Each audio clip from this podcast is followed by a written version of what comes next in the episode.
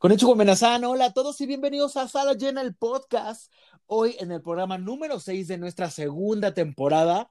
Hoy un programa controversial, muy noticioso para pues hablar de este tema que es difícil para nosotros que nos encanta el cine, pero que estamos pues en un panorama triste, apocalíptico, de crisis donde tenemos salas cerradas, salas que ya no sabemos si van a volver a abrir en la vida, estrenos pospuestos una, dos, tres, cinco veces. Y por otro lado, el streaming cada vez triunfante, llegan nuevas plataformas a quererse llevar nuestro dinero. Y nosotros creo que sí queremos darles nuestro dinero, pero a ver qué va a pasar. Pero bueno, en esta crisis del cine contra el auge del streaming, tenemos mucho de qué hablar. Yo soy Jorge Cole, desde la Ciudad de México, y ya está conmigo como cada semana David Alejandro. Hola, desde el otro lado del foro, muy buen día, muy buenas noches, muy buenas tardes. Así es, aquí así es consternado Baby Cole con todas estas situaciones. Esto eh, debido, obviamente, a, los eh, posicionamientos y, digamos, no comunicados y comunicados que ha habido por parte de Cinépolis y también de Cinemex como parte de, cadenas mexicanas, pero también de otras cadenas internacionales que también han tenido problemas muy similares, ¿no? Y que, como mencionas, pues están afectando a todas las personas, güey. Entonces, no nomás a nosotros que, queremos ir a ver una película, estamos en una onda muy muy catastrófica y horrible. Entonces, si usted quiere grabar una película de zombies y de así de mundos post-apocalípticos, váyase a la, plaza de su preferencia, probablemente va a tener el set perfecto.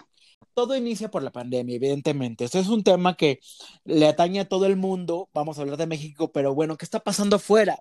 pues evidentemente Hollywood siendo una industria ambiciosa con grandes hits, pues ya pasó básicamente eh, un periodo en el que pudieron haber estrenado películas así de esas arrolladoras de taquilla, o sea, ya perdimos, perdimos un verano completo de éxitos cinematográficos, eso es muy fuerte, pero más allá del verano ya estamos por llegar al año de pérdidas y esto no se va a acabar mañana, o sea, no se va a acabar mañana porque no es como que, bueno, ya pasó, mañana estamos todos vacunados, abran los cines, yupi, no, o sea, no, no es tan sencillo.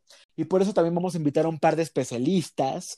Tenemos dos personas que apreciamos mucho y que son muy profesionales en sus áreas para que también eh, estén aquí en la conversación.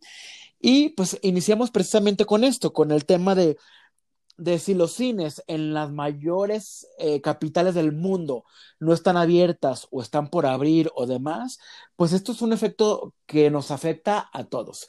Desde que tú en Hollywood no puedes estrenar tu película en el teatro chino de que es una cosa así impresionante, pues si no la estrenas ahí, no la puedes estrenar en México, no la puedes estrenar en Canadá, en Londres, en Japón, en ningún lado, porque eh, son estrenos muchas veces simultáneos. Entonces, si no tienes una película exitosa como Rápidos y Furioso 9, no la puedes estrenar, no va a estrenar nada más en México o en Perú o en Guatemala.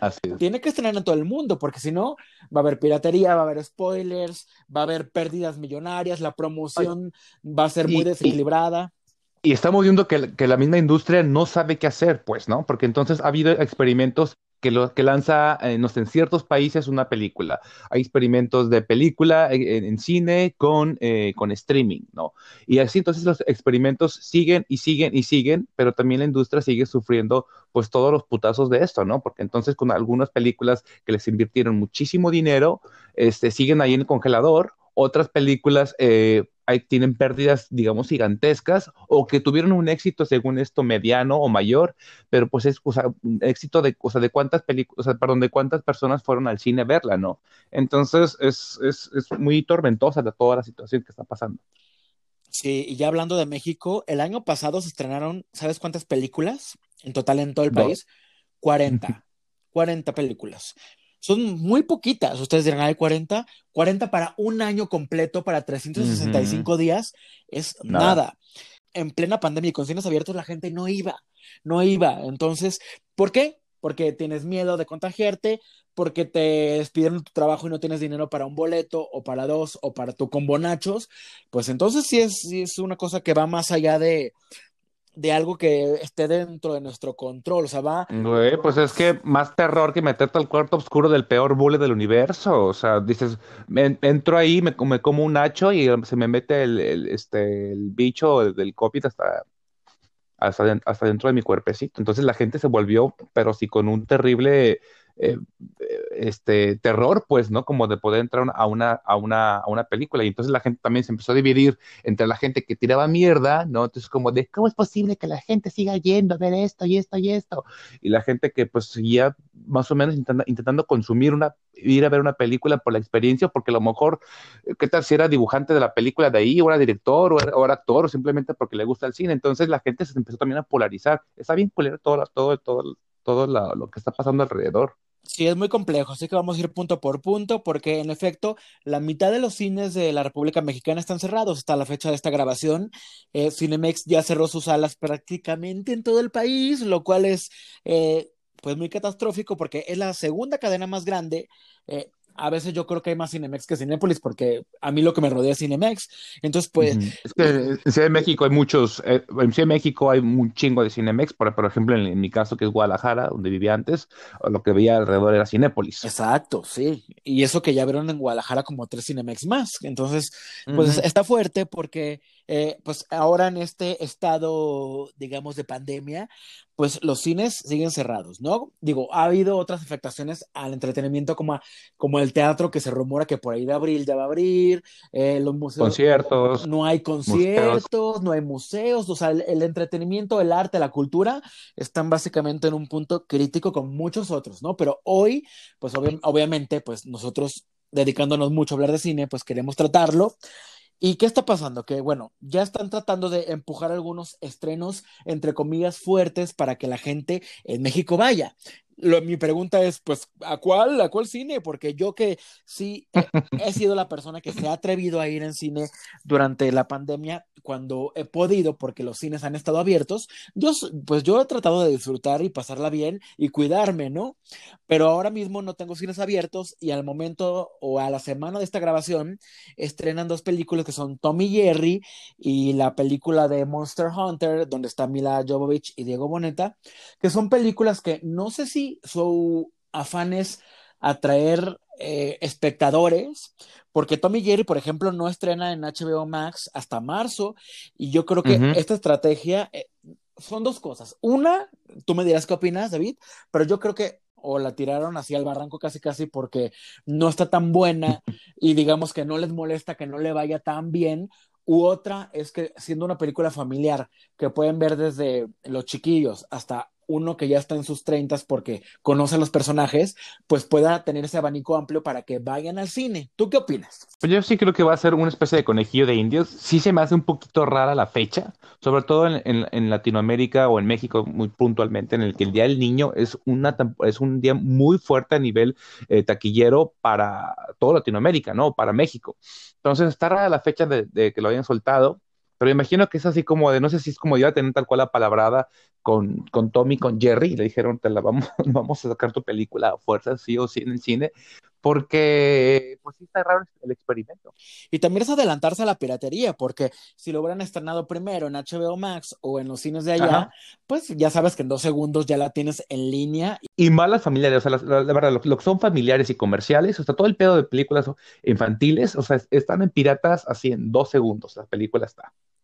Entonces yo creo que no quisieron eh, eh, perderle o arriesgarse como con otras películas que seguramente pasó algo muy similar en el que ya en la piratería estaba antes que en, el mismo cine. Sí, y Monster Hunter la querían aventar desde, creo que desde el año nuevo, pero pues, pero yo creo que ya dijeron, no, ya, tenemos que lanzarla porque creo que ya en muchos países sí ha estrenado, entonces también se les va a adelantar la piratería y creo, no es por o sea, yo suponiendo, creo que no es una muy buena película, sinceramente. O que sí es una película que yo iría a ver porque es del género que me interesa, pero sinceramente no creo que vaya a estar tan buena. Mm. Sí, pero seguramente la van a apostar, yo creo que en México, por la parte de Diego Boneta, ¿no? Y que se espera que jale, ¿no? Un poco, sea, digamos, como dicen, un buen Mesías en su tierra y que entonces jale un poquito de espectadores. Y ahora digamos, bueno, van a abrir los cines mañana y en todo el país, bravo ok, ya esperaremos que la gente vaya, pero también el tema es que no hay estrenos. Ya las grandes distribuidoras, pues obviamente al tener el afán de querer estrenar globalmente, pues están empujando las películas más adelante, cámbiame la de fecha y así. Entonces ya van, ya van películas como por ejemplo Morbius. Ya dijeron, no, ¿sabes qué? Ya vámonos hasta enero del 2022. Pobrecito. O sea, ya, fue ya es un chorro. A varias, a, varias, a varias les va a pasar como New Mutants, todas esas películas que se burlaban de ella, bueno, si es que fueran personas las peliculitas, que se burlaban de New Mutants, les va a pasar eso, güey. O sea, esa maldición de que una vez y otra. Ya la gente ya ni siquiera quiere ver Morbius, o sea, ya es como de, ya, güey, X. Venom mejor ha estado como, por ejemplo, el tipo de Venom está como guardada ahí, ahí atrás de la pared. No quiere, yo creo que ni siquiera mostrar a la luz bien su trailer porque no quiere quemarse, pues, tal cual, ¿no? O sea, películas que sabes que mejor ahorita no quiero decir nada, porque si no, la, tal cual me voy a quemar y ni siquiera la fecha me la van a estar moviendo una y otra y otra y otra vez. Ahí tienes a Black Widow. Ahorita está en 7 de mayo, pero ¿cuál es el tema? Que la última declaración del presidente de Marvel Studios, Kevin Feige, fue de, esta película, hágale como quieran, pero la vamos a tener en cines y ni modo. Ajá, ha de estar, ha de estar, pero si supera así en sus, en sus pinches, ¿sabes? En sus huevos de sale porque sale. No la quieren porque ya, porque, porque ya, porque ya vio el fracaso de Wonder Woman, o sea, digo, el fracaso entre comillas, ¿no? Porque también entre comillas fue un éxito, ¿no? Si lo ves del lado de streaming. Pero en cuanto al fenómeno que querían eh, lograr, no lo hicieron. Entonces, tienen temor que con Black Widow se les vaya a caer eso. Y la siguiente Scarlett Johansson, que esperó pinches 20 años para que le hicieran su película, a decir, a mí me cumplen o me cumplen perros. Eh, la tienen celosamente guardada, que no la quieren estrenar en Disney Plus, o que ya dijeron, bueno, pues trataremos de ser flexibles, o sea, como refiriéndose a, pues si ya no nos queda de otra, pero yo creo, yo creo que sí deberían aventar, aventarla un poco a, a Disney Plus, porque ya ni siquiera va dentro de la continuidad de películas. Obviamente, ahora vamos a poner un ejemplo más concreto porque Raya y el último dragón, que es la siguiente película de Disney, esa ya sí o sí va para el 5 de marzo. Pero aquí lo que sí es que si tú la quieres ver, si tienes que pagar mi reina, 249 pesos. Que mucha gente, así como tú, hay mucha gente que ha saltado de cómo, pero si yo ya estoy pagando mi mensualidad me van a cobrar 249 pesos para ver la película. Pues sí, porque evidentemente estas películas que están proyectadas para cine, pues y, si no es una pérdida, o sea, si no recaudan lo que ellos pues tienen prospectado, es una pérdida que afecta, que afecta la industria, el estudio o a quien sea de una forma severa. Pero también veámoslo de otro modo, o sea, imagínate que tu boleto del cine cuesta 80 pesos. Si ya compraste tres boletos de cine, ya es lo que te cuesta rentar Raya para verla en tu casita cómodo. Sí, pero pues es una experiencia totalmente diferente. distinta. Sí, entonces yo sí creo que a mucha gente no, o sea, por ejemplo, así de manera yo muy eh, aventurada, ¿no? En México, ¿no? Siento que no va a funcionar, ¿no? O sea, eh, lo vimos con Mulan, Mulan, o sea, yo la platiqué con amigos, familiares y demás, un beso son mis hermanos, güey, ya habían visto Mulan antes que yo en pirata. Y este, y amigos también, y yo en, en la cosa, cibercosa, cibercosa esta de Disney Plus todavía no lo podía ver porque no, pues me iba a juntar para rentarla, para poder verla, para no sé qué, ¿no? Entonces, creo que ese tipo de cosas eh, familiares y infantiles, como ya dije, es bien fácil que te lo pirateen así en un segundo. Entonces seguramente lo vean a piratería y mucha gente no lo va a comprar porque lo va a encontrar en alguna otra plataforma desafortunadamente ilegal. Y en el caso de, de, de a lo mejor Estados Unidos creo que sí puede funcionar porque la gente es muy huevona. Es muy huevona y ha tenido siendo huevona años y años y años. Antes de la pandemia ya ha sido gente muy huevona. Entonces, el hecho de que estén así echaditos en su puff, en su sillón horrible y que este paguen los 5 dólares, 6 dólares, 8 dólares por la película, va a ser nada, porque también ese mismo dinero se lo van a gastar en tres putas hamburguesas. Entonces creo que ahí eh, van a, van a eh, la misma pandemia va a ver cómo se comportan los mercados de una manera muy diferente, porque creo que también si nos, si nos eh, movemos de una manera muy independiente, aun cuando más o menos tengamos los mismos gustos. Así que, pues bueno, si no quieren pagar por la película, tienen que dejar pasar un mes para que digamos ya, y ya la tengas gratis. Entonces también va a haber, va a haber gente que haga eso. A lo mejor nosotros, que somos unos locos, al, mismo minuto, bueno, yo, al mismo minuto que estrenó, ya la está viendo y pagué. Pero a lo mejor si dices, ay, pues yo, a mí, cero me conflictúa verla en un mes, ya que no tenga que pagar por ella, pues así va a pasar. Y bueno, vamos a entrar de lleno con el panorama actual del cine en México, que pues es un panorama malo. Eh, Cinépolis ahí está, pero hay muchas salas cerradas. Cinemex eh, hizo mutis, no sabemos por cuánto tiempo, y es por eso que queremos hablar con dos personajes. El primero de ellos, pues, eh, nos va a dar un poco del panorama eh, específico de una sala independiente, ¿no? Pero sí, está, interesante porque también vamos a, yo creo que nos puede dar una perspectiva de algo que ya pasó, es decir, ellos ya, eh, digamos, no, es una cadena muy comercial, muy fuerte, entonces ya este, digamos, ajetreo, cachetadonas que le dio la, misma gente, la misma industria y la pandemia a ese tipo de, de proyecciones ya lo recibió, entonces hay que ver más o menos qué es lo que nos cuenta. Y así es, tenemos a Ricky Rambilia, gerente de Cineforo FIC de la UDG, que nos está haciendo el, grandísimo favor de podernos eh, compartir un poco de su experiencia en, en este horrible, güey, fatídica pesadilla en la que seguimos viviendo, en el que el cine, pues nomás no. Ricky, hola, bienvenido, estás desde Guadalajara, ¿no? Así es, hola, mucho gusto, ¿cómo están? Pues bien, aunque obviamente estamos un poco tristes como muchos porque pues las circunstancias actuales no nos permiten ir al cine, que es una de nuestras actividades favoritas. Y supongo que a ti también, como parte de la industria, porque también eres parte de la industria, pues, eh, pues te ha afectado, ¿no? Siendo el Cineforo eh, de Guadalajara un lugar tan hermoso y que cada vez tiene una programación mucho más interesante, pues ¿cómo ha sido para ti todo este proceso pandémico cuando finalmente pues tienen que cerrar esta sala? Sí, caray, ha estado medio, medio difícil. Este, estamos cumpliendo casi 11 meses de estar, digo, cerrados. Tuvimos la oportunidad de abrir eh, unas semanas eh, para el Festival de Cine de Guadalajara. Eh, sobre todo, creo que, o sea, aunque los cines comerciales como Cinepolis y Cinemex pudieron abrir un poco antes, creo que me parece en agosto, eh, nosotros, por ser parte de la UDG, estamos también condicionados con las reglas eh, o con lo que nos dicten, pues también las autoridades universitarias. Y nosotros incluso pudimos abrir apenas hasta noviembre, ¿no? Noviembre y diciembre, unas semanas. Y de nuevo volvimos a cerrar. Yo, recuerdo estos posts, ¿no? Que empezó mucho, sobre todo en mis redes sociales, acerca de esta reapertura, ¿no? ¿Cómo, ¿Cómo, la gente respondió, o sea, como el público, digamos, normal? Pues mira, con, con, nosotros la reacción fue muy positiva. Este, digo, nos ayudó yo creo que también el, el, que abrimos justo para el Festival de Cine, para estas películas, eh, pues ahora sí que se están estrenando mundialmente en nuestra sala. Cine mexicano, eh, gente que, bueno, es muy fan. El Festival de Cine iba a ser en marzo, justo una semana después de, o sea, iba a ser el 20 de marzo y pues ya saben, ¿no? El 16 o algo así, fue cuando nos cerraron a todos, ¿no? El changarro. La gente, pues sí, sí fue contenta. Eh, nosotros tuvimos como suficiente tiempo también para prepararnos con todos los protocolos que marcaba el gobierno de Jalisco. Y bueno, yo creo que fue una experiencia eh, diferente tanto para la gente que fue a verla como para nosotros que estamos recibiendo a tanta, a tanta gente, ¿no? Justo me tocó a mí estar en Guadalajara cuando fue como el segundo cierre.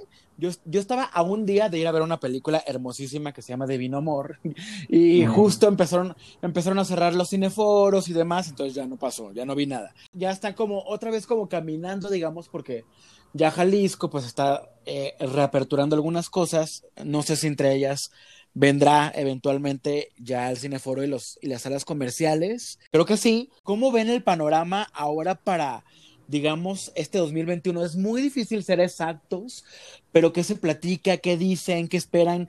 Y sobre todo, este, ¿qué, qué medidas van a implementar para atraer de nuevo a la gente a las salas? Claro, digo, tenemos a favor que también la gente eh, pues está como súper necesitada del cine, ¿no? Eh, digo, recibimos mensajes en Facebook eh, que nos mandan así de ¿cuándo van a abrir? Ya quiero. O sea, en cuanto, el viernes, en cuanto nuestro gobernador también dijeron que iban a abrir cines. O sea, ese mismo viernes decían, oye, ¿qué onda el sábado? ¿Ya vas a poner películas? Y yo así, no, espérate, espérate tantito, ¿no? Lo padre también acá en Cineforo es que pues la sala que tenemos es para 440 personas. Entonces, cuando abrimos y abrimos al 25%, pues la sala queda para 111 personas, que finalmente también son muchas, ¿no? Sí. Casi, casi es el tamaño de algunas salas, este, por ejemplo, la sala de arte, creo que de Centro Magno y esto, eh, tiene esa capacidad. Entonces, también no es una sala en la que vaya, veas ahí 10 personas y, nada más, ¿no?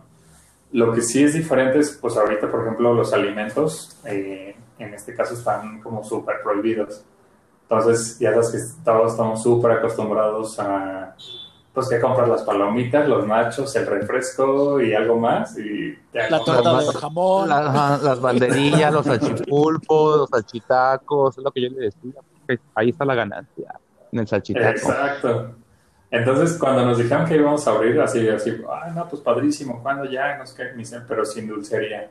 Y otros así de, y entonces aquí vienen. o sea, sí estamos, pues obviamente preparándonos y dijeron, pues no importa, ¿no? Aunque sea sin comer, esperemos que la gente, y Diego sí, y sí nos apoyó.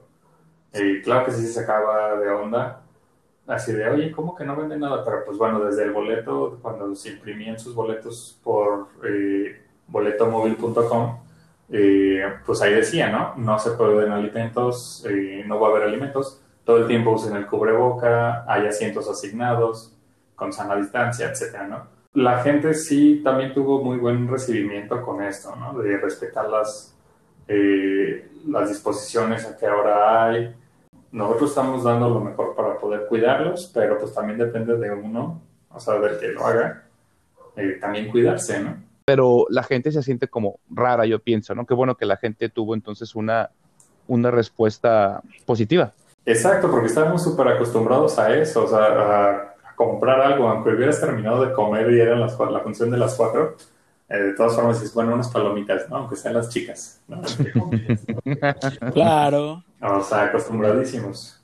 Ah, no, bueno, algo que rescato mucho, no más rapidísimo de ahora es con lo de la sana distancia, está riquísimo porque también pues no tienes a nadie adelante, no tienes a nadie atrás, no tienes a nadie a un lado, o sea, hasta dentro de dos metros, ¿no? Entonces, ya sabes que no hay gente que, que abre, que prende los celulares, que empieza a hablar y eso. Pues no ha ocurrido, pues, más bien. Pues yo creo que Ricky nos quedaría que hagas la invitación para que la gente lo siga en dónde, para que estén al pendiente y dónde está ubicada precisamente ese cineforo, para que en cuanto vean que está la programación, que yo sé que serán títulos magníficos, pues vayan. Sí, claro que sí. Eh, sobre todo nos pueden seguir en nuestras redes sociales, que bueno, es Cineforo FIC de la UDG. Eh, también está la página de la Cineteca, cineteca.mx, eh, donde bueno, viene la, la, cartelera de, de la Cineteca del Festival de Cine y también la del Cineforo ahí van a estar como saliendo todas las noticias, la cartelera y todo.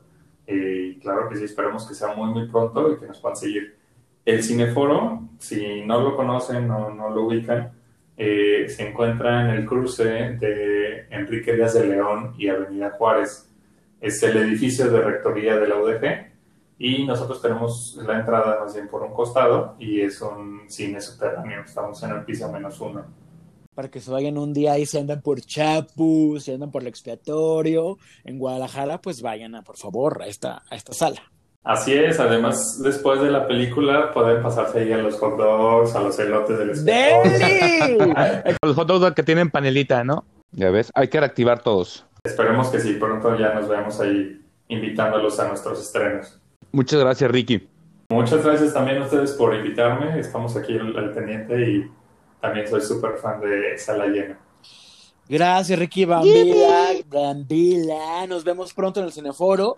Y es momento de traer con nosotros a una invitada muy especial que, bueno, ya dijimos varias cosas y diremos más, pero no es que no seamos profesionales, pero también tenemos a alguien mucho más profesional que nosotros para que también nos dé su punto de vista sobre todo este tema del cine y es por eso que quiero que David la presente. Así es, Cole, estoy eh, muy contento de poder presentar a mi amiga Ana Estrada, coeditora de Animal MX, que aparte de su gran, gran hermosura por dentro y por fuera, es una chica enciclopedia en carta este, andante.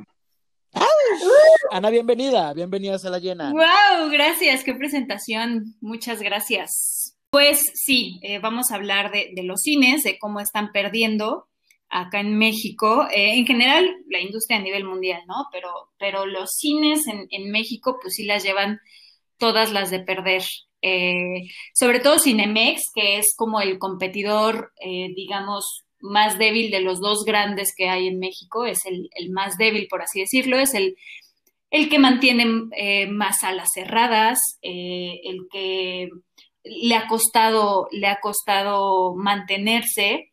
Eh, y e irónicamente, el propietario es uno de los hombres más ricos de México, Germán Larrea, y es el único multimillonario mexicano que ha seguido ganando, a pesar de la pandemia, ha seguido ganando, mientras que sus pares eh, han perdido, ¿no? Hablo de Germán Larrea.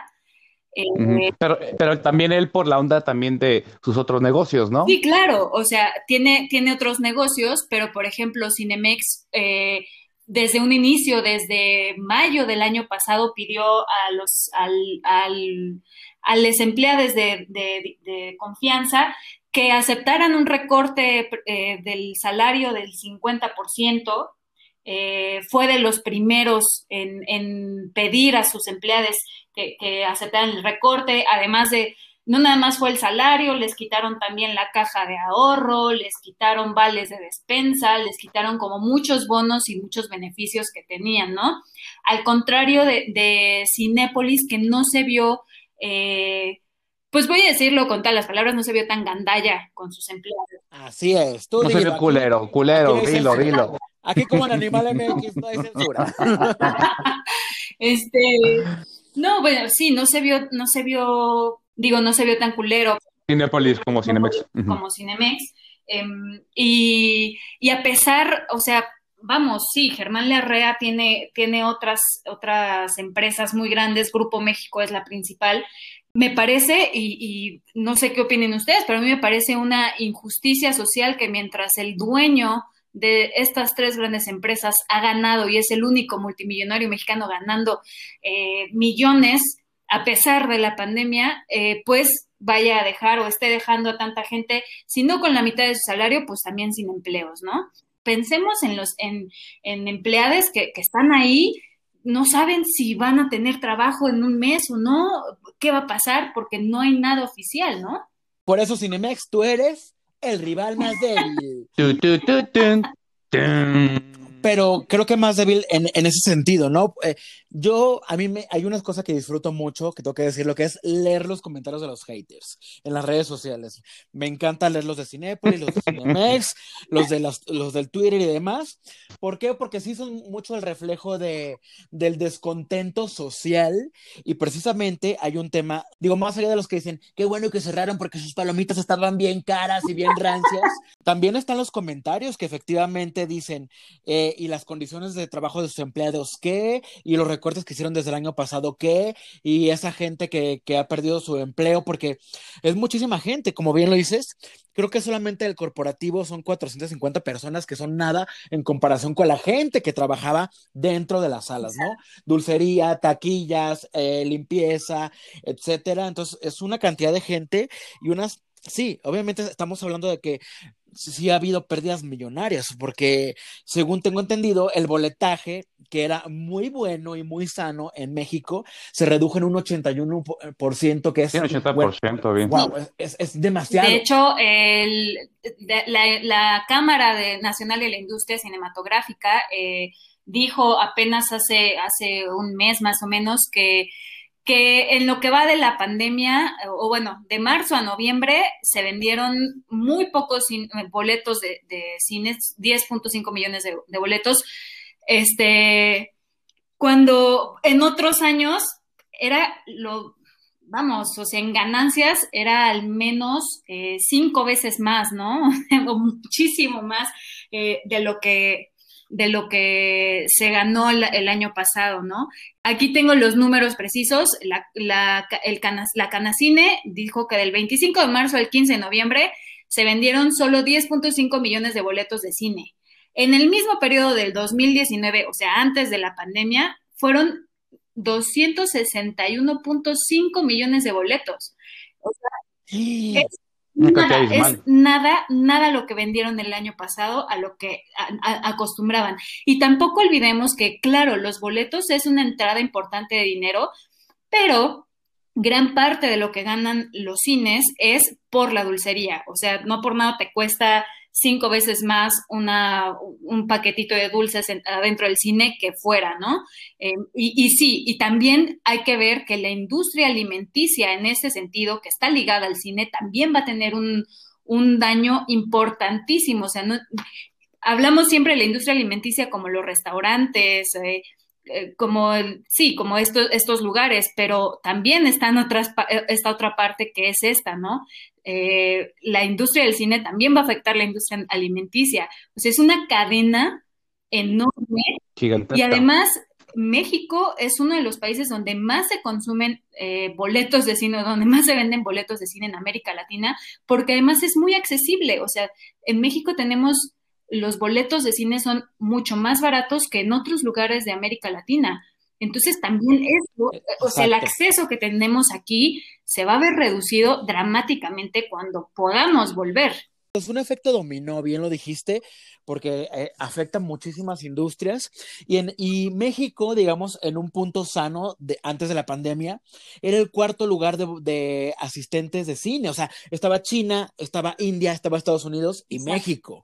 Y ahora creo que ya estamos como en noveno lugar o más abajo, quién sabe, pero pues sí, es exactamente la gente que cree que de verdad los cines subsisten por comprar tú un boleto de 60, 70 u 80 pesos. No, o sea, realmente subsiste de tu combonacho, de tu palomero, de tu vaso de colección de la Wonder Woman.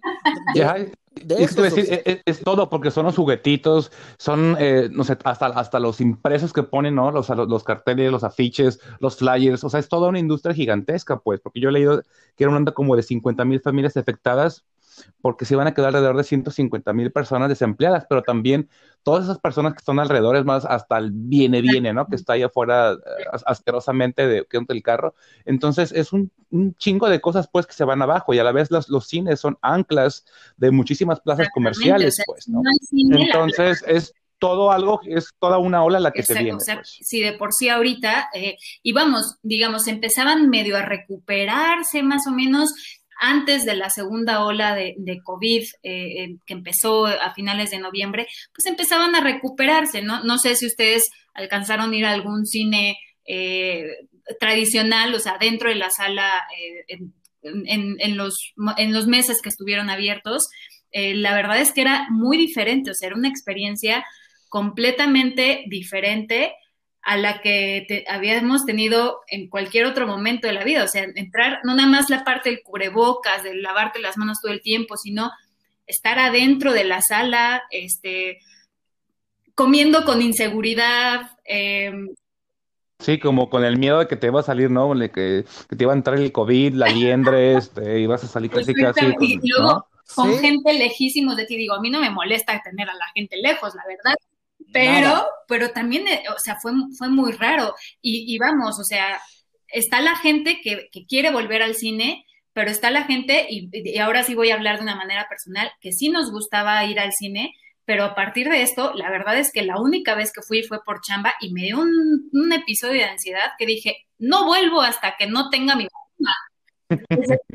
Exacto, como yo voy a ver muchas, muchas otras personas que, piensen así, que digan, pues yo no, hasta que, hasta que no esté mi vacuna, ¿no? Entonces, híjole, o sea, por todos lados, por todos lados le están, le está lloviendo feo a la industria. Este, la verdad es que Cinemex, ah, ya volviendo un poquito, Cinemex a mí no me encanta, no me gustan sus, sus salas en general. Algo que se me hace como importante señalar de Cinemex es que también es, es un cine que que pone o que ha puesto en sus salas de, en sus salas de cine han, han puesto películas pro vida, películas este súper eh, que estigmatizan a la comunidad LGBT, etcétera, porque va acorde a la, a, la, a la forma de pensamiento de los dueños, ¿no? Entonces también qué triste por la gente que trabaja ahí, pero en lo personal, híjole, eh, Cinemex.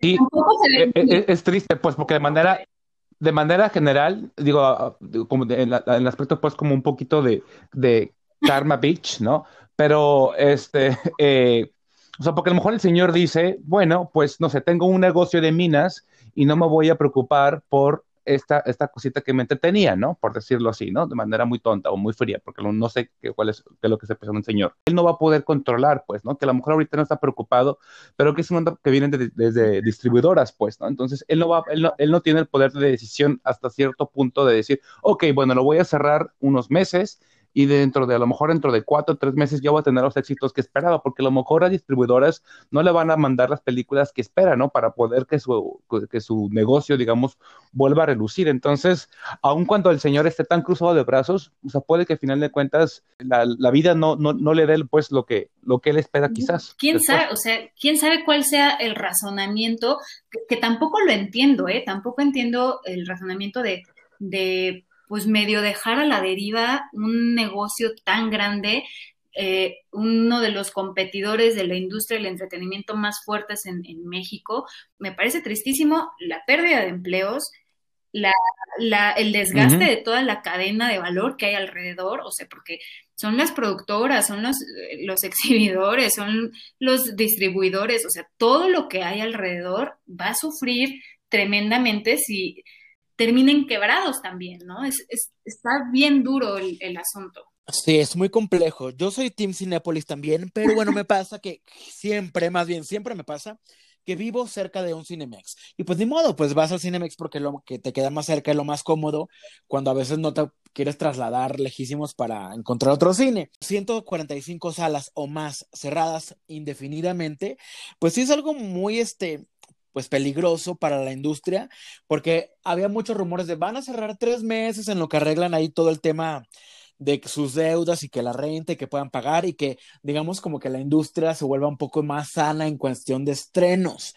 Pero un poquito más estable. También lo que pasa es que ellos decidieron desaparecer de sus redes, de sus comunicados, o sea, no, no emitieron ninguna, ningún comunicado oficial, a diferencia de Cinepolis que dijo, mis cielas, yo me voy a quedar, yo voy a seguir abierto mientras pueda estar abierto, pero Cinemex dijo, nada, no dijo nada, desapareció simplemente, tiene días que no publica nada en sus redes sociales y eso no habla muy bien de una empresa tan grande e importante, ¿no? ¿Tú cómo lo ves desde ese punto de vista? Creo que el, hacernos conscientes de la importancia de la industria, o sea, son la, la, la Canacine dice que son alrededor de 50 mil familias que dependen solo de manera directa y recordemos que generalmente los empleos indirectos generados por alguna industria se triplican, ¿no? Entonces eso significa que son otros 150 mil empleos indirectos que dependen directa, de que dependen de la industria cinematográfica. O sea, ahí estamos hablando de 200 mil personas que pueden estar sufriendo en este momento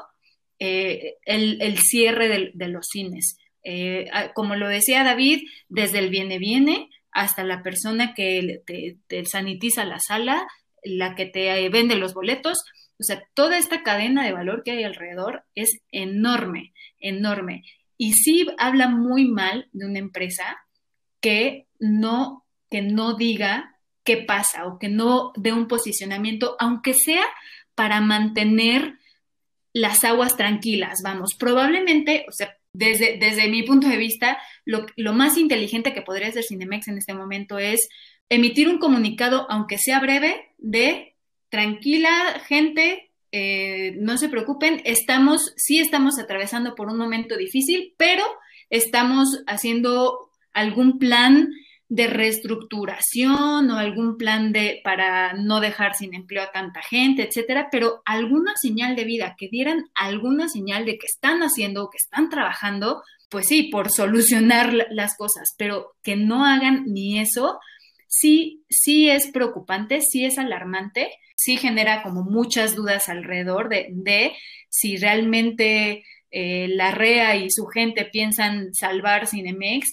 o de qué forma piensan salvarlo o si se van a quedar solo con las ciudades principales y van a cerrar en ciudades más pequeñas. O sea, ¿qué está pasando ahí? Y no parece que la empresa quiera decirlo. Y son otros medios los que han tenido que venir a dar la cara de, eh, en Tijuana ya cerraron, en Querétaro ya cerraron. O sea, son los mismos medios. El cine en México está en una crisis. ¿Cómo ves que, que pueda salir de ella? ¿Cuánto tardaría en salir de esta crisis si es que está en una crisis fuerte? la verdad es que yo creo que no vamos a saber cuándo, porque esto es algo que nunca había pasado. Jamás habíamos tenido cierres en todos los sentidos, no solo de la industria cinematográfica, sino a nivel global, a nivel de todas las, de todas las eh, industrias eh, que existen, nunca habíamos tenido un cierre de estas proporciones. Sí vamos a tardar años en poder recuperarnos.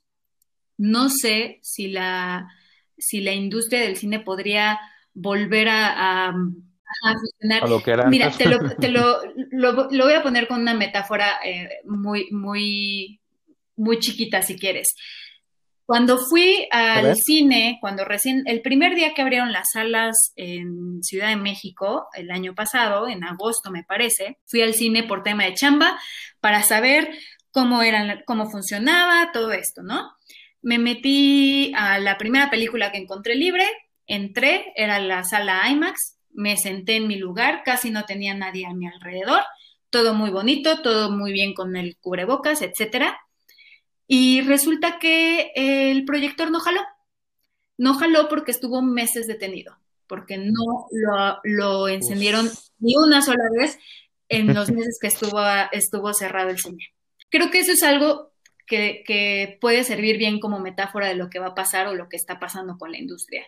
Lleva tanto tiempo detenido que probablemente no vaya a funcionar pronto y no vaya a funcionar a la primera cuando comience o cuando se reenciendan los, los proyectores. Creo que eh, solo queda, solo queda eh, ver cuál va a ser como su estrategia. Probablemente tengan que cerrar algunas salas para, para, poder funcionar, como para poder darle la atención o meterle todo el punch a las que pueden mantener a flote.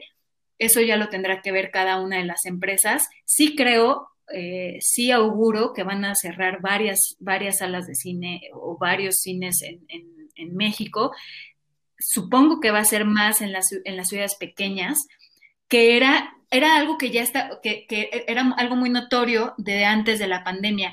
Lo, estaban creciendo tan rápido las, las, dos empresas, tanto Cinemex como Cinepolis, que ya estaban llegando a ciudades chiquititas o a barrios chiquititos. ¿O cómo ves el streaming ahora con, con esta fuerza que tiene? ¿Crees que en algún momento sí el cine se vea eh, desplazado de una forma importante? Totalmente, sí, sí lo creo. O sea, Tan es así que veamos los números exorbitantes de Netflix el año pasado.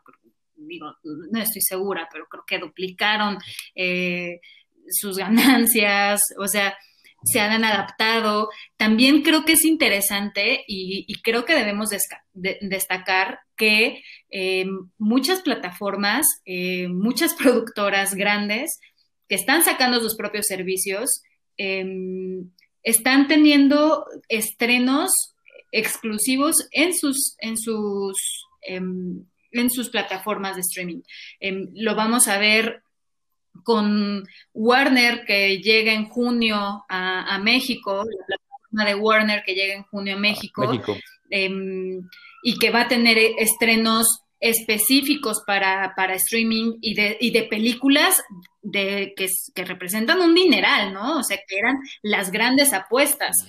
Los blockbusters. Exactamente.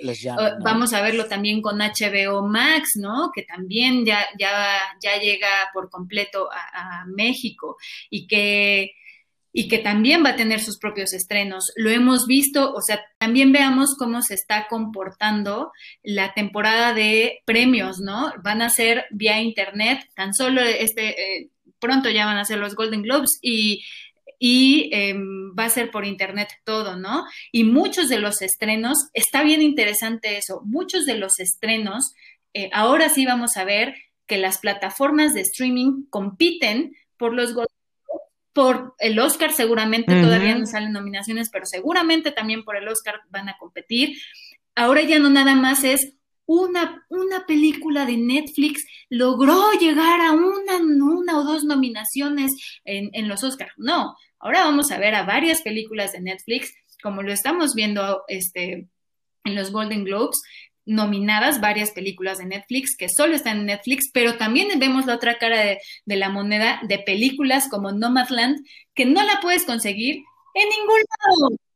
Es imposible conseguirla. En parte. Este, entonces, digo, vamos a, vamos a ver cómo se comporta y cómo las distribuidoras también van a hacer para, para, para poder hacer llegar sus películas.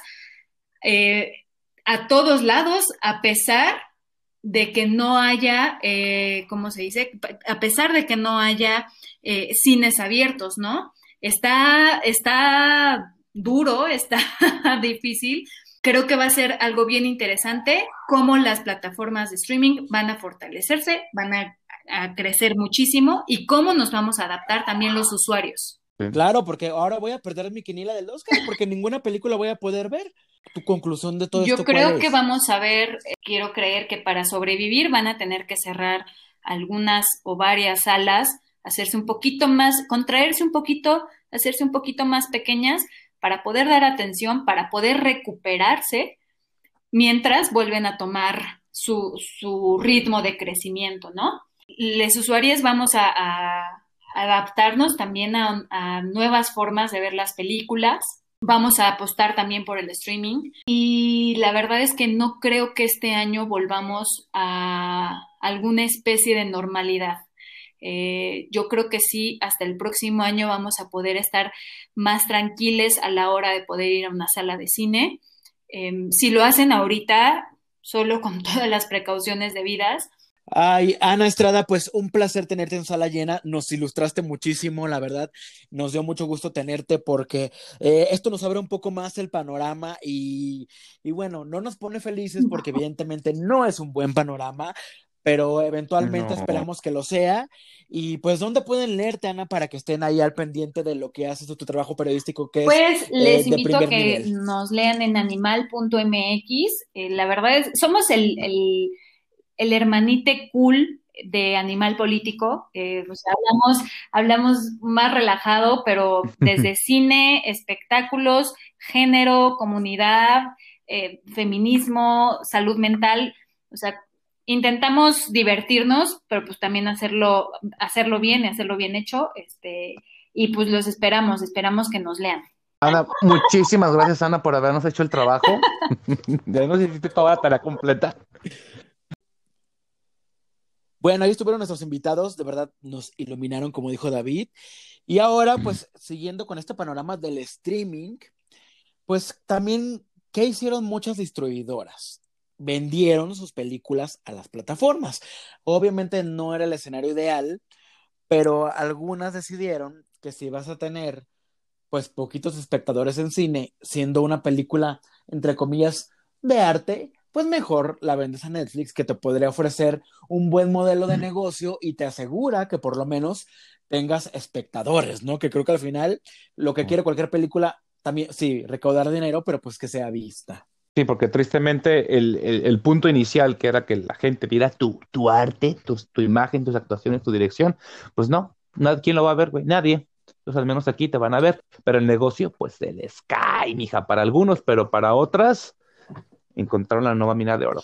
Netflix a principios de año anunció que iba a tener un estreno de película por semana. Yo creo que han tenido más, pero este catálogo que tienen ahora, digamos, semanal, pues es un catálogo uh -huh. asegurado para todo el año. Entonces, si contamos un, una película nueva por semana durante todo el 2021, pues sí son un chorro de películas y evidentemente, pues ya hicieron un anuncio y tienen películas de todo. O sea, no todas son así como, digamos, tan conceptuales porque tenemos ya eh, las óperas primas de Lin Manuel Miranda, la ópera prima de Halle Berry, con Eiza González, hay películas la de Tom Hanks, la ¿no? de Tom Hanks, que es la de Noticias del Mundo, está una película con The Rock y Gal Gadot, o sea, una película que sí te imaginas que y Ryan Reynolds y Ryan Reynolds, y Ryan Reynolds es, también. Imagina, esa uh -huh. película, imagínatela en el cine hubiera sido un trancazo.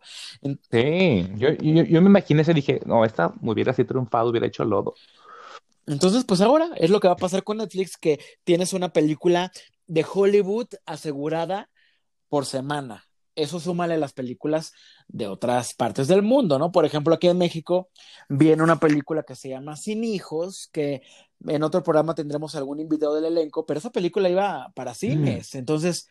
Spoiler, gente. Spoiler. Entonces, ese tipo de películas que ya están vendiendo las plataformas. El año pasado estrenó una película que se llama Locas por el Cambio en Amazon Prime. Eh, una película muy malita, sinceramente, una disculpa, pero esa película iba para los cines. Y yo creo que aquí, por ejemplo, en su caso, lo mejor que le pudo pasar fue llegar a Amazon porque no, no hubiera tenido tantas vistas, tantas views, tanto éxito si, si hubiera llegado solo a cines. ¿eh? Entonces aquí es un caso de, de una película a la que sí le benefició llegar al streaming. Eh, evidentemente no todas serán iguales porque de repente tienes un catálogo tan grande que, ay, ¿ahora qué voy a ver? Algunas se van a, perder, se van a perder en el camino, algunas otras van a triunfar, como si hubiera sido en los cines, ¿eh? Entonces, pues sí, el panorama es distinto, pero el resultado creo que podría ser parecido.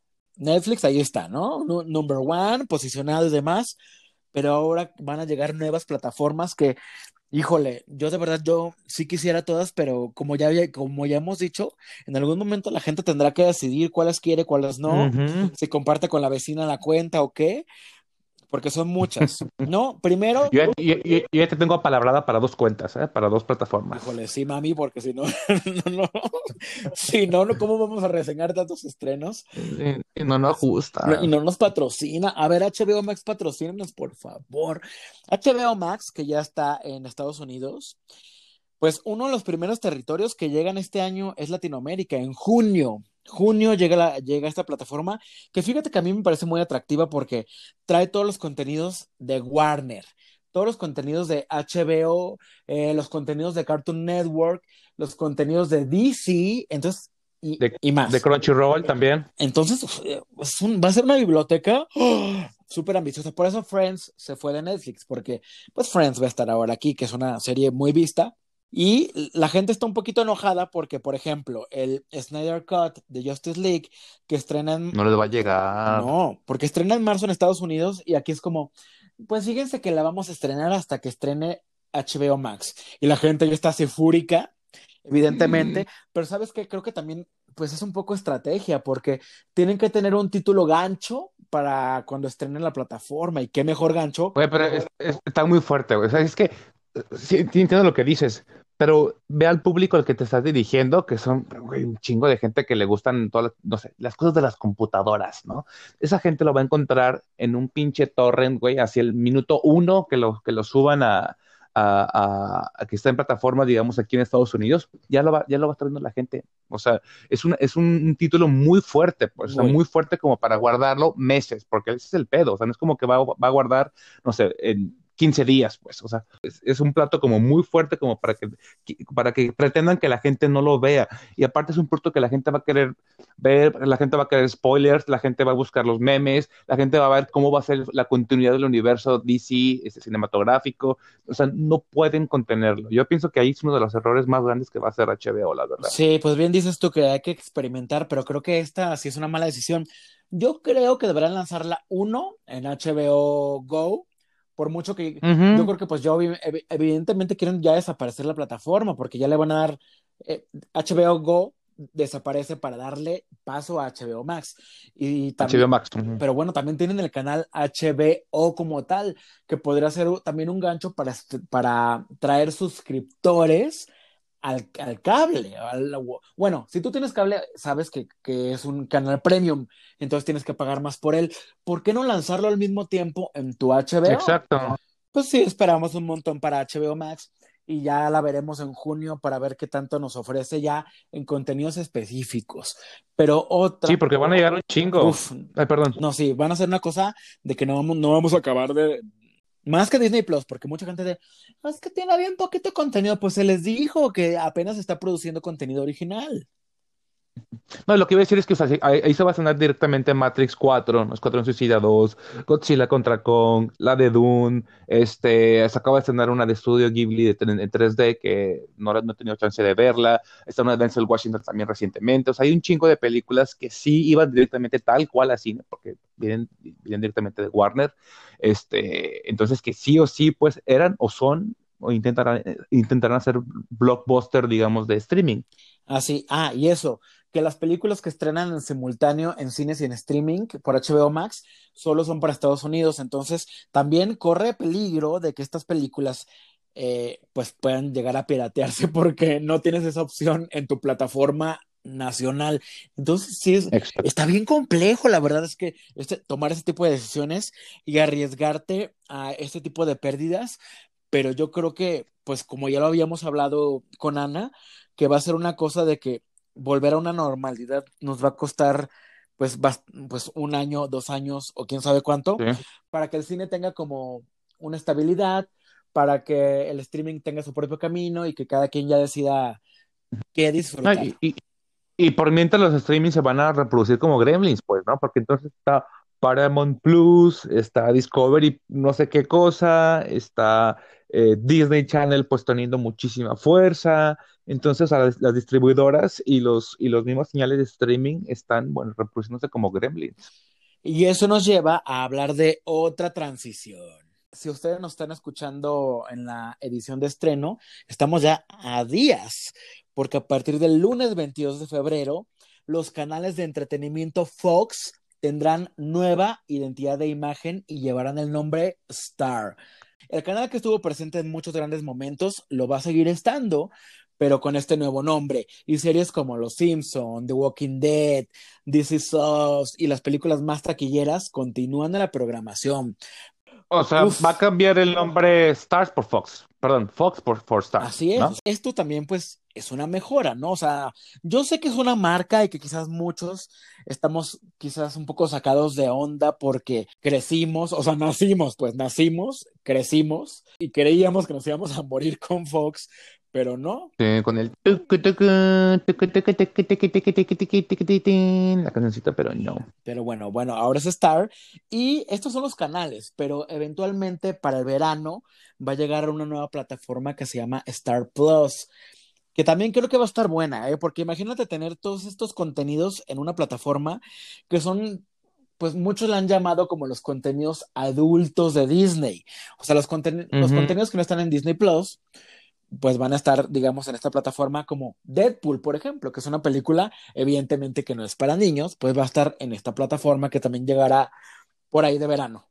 Sí, yo creo que va, va, va a darle una, una, muy buena escapada a muchos títulos que están, que están como muy dispersos acá en Estados Unidos en otros señales de streaming, ¿no? Que en el AMC Plus y que en el, este, en el Fox no sé qué, es decir, porque aquí hay como otras de otras mil redes, hay de otros canales también muy específicos de, de, de, de las señales.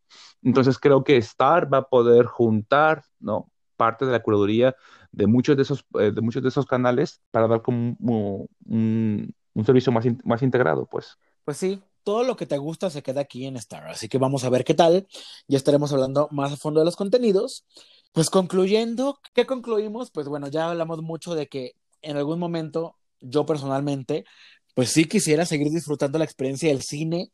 Sí me gusta ir a la sala y que haya poca gente, que no estén los chiquillos gritando, o sea, disfrutar la sala vacía, pero también al mismo tiempo, pues entiendo que una sala llena pues ayuda a que la industria siga caminando. Entonces espero que en algún momento pueda ser así, que, que vivir la experiencia en el cine, con el sonido, con la pantallota, con todo, no es lo mismo que estar en tu casa, ¿no? Y hay películas que a lo mejor dices, ay, esta película está padre para verla, ¿qué ha costado, mi amor? Yo hablándole a mi amor, mi amor fantasma porque no tengo, pero a, tu amor, la caja de pizza. mi amor la caja de pizza.